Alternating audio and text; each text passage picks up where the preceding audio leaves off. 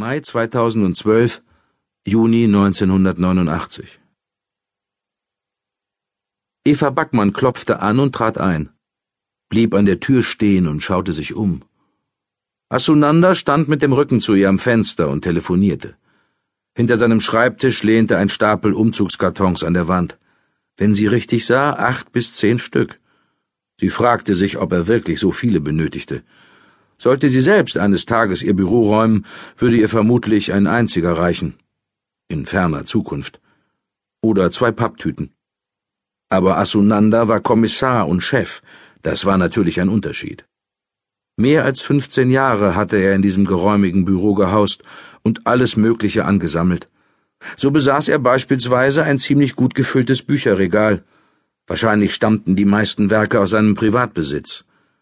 Das hatte sie schon früher des Öfteren gedacht, und nun ließ sie den Blick über die Bücherrücken schweifen und stellte es nochmals fest, während sie darauf wartete, dass er sein Gespräch beendete. Ein lesender Polizist. In erster Linie Geschichte, sowohl Kriminalgeschichte als auch allgemeine Historie, Wörterbücher und Lexika, ein halber Meter Belletristik.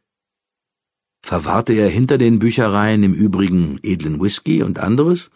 Oder in der Schreibtischschublade? Asunanda hatte Facetten, die sie nie eingehender erkundet hatte, und da er nur noch knapp zwei Monate auf seinem Posten blieb, würde er seine Geheimnisse wohl auch für sich behalten dürfen dachte Inspektor Backmann und nahm im Besuchersessel Platz. Asunanda beendete sein Telefonat, drehte sich um, nickte ihr zu und wippte zweimal auf Fersen und Zehen vor und zurück, ehe er sich an seinen Schreibtisch setzte. Du räumst auf? Sie deutete auf die Kartons. Er starrte sie an. Sie dachte, dass sie ihm in all den Jahren niemals nahe gekommen war und ihr das in diesen letzten Wochen mit Sicherheit auch nicht mehr gelingen würde. Damit befand sie sich in guter Gesellschaft. Asunanda war nun einmal, wie er war. Ein Einzelgänger. Teuwohnen hatte ein paar Kartons übrig. Er ist ja im März umgezogen. Die hat er mir heute Morgen vorbeigebracht. Backmann nickte.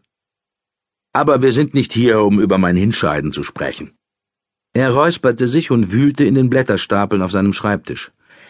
Es geht um Barbarotti. Wie zum Teufel geht es ihm eigentlich? Gibt es eine nennenswerte Verbesserung?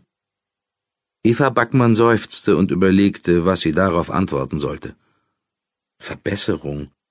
Sekundenlang betrachtete sie Asunandas schwere Gesichtszüge. Gab es hinter diesen Falten und der Elefantenhaut so etwas wie Einfühlungsvermögen? Existierte dort ein Funken Wärme und Menschlichkeit, oder hatten die Jahre und der Überdruss und die Einsamkeit die letzten Reste von Mitgefühl abgeschliffen? Schwer zu sagen. Drei Wochen waren seit Mariannes Tod vergangen, gut eine seit ihrer Beerdigung. Eva Backmann hatte in dieser Zeit praktisch täglich mit Barbarotti gesprochen, meistens sogar zwei oder dreimal, hatte versucht, mit ihm zu sprechen. Zuletzt an diesem Morgen. Sie wusste nicht, ob das Wort Verbesserung in diesem Zusammenhang irgendeine Relevanz besaß.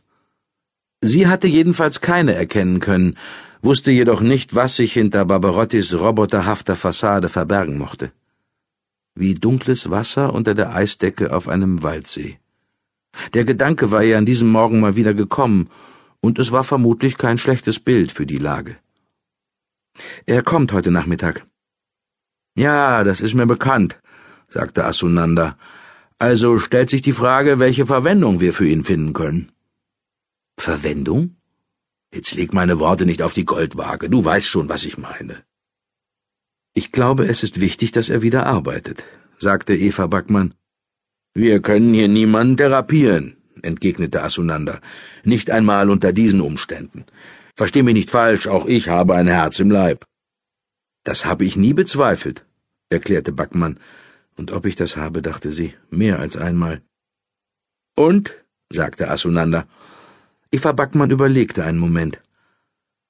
Ich weiß nicht recht, wie es ihm geht, gestand sie, und auch nicht, inwiefern er verwendbar ist. Er ist ein verdammt guter Polizist, meinte Asunanda. Schwierig, aber gut. Und du bist ein verdammt schwieriger Chef, setzte Backmann ihren inneren Monolog fort. Eventuell gut, aber definitiv schwierig.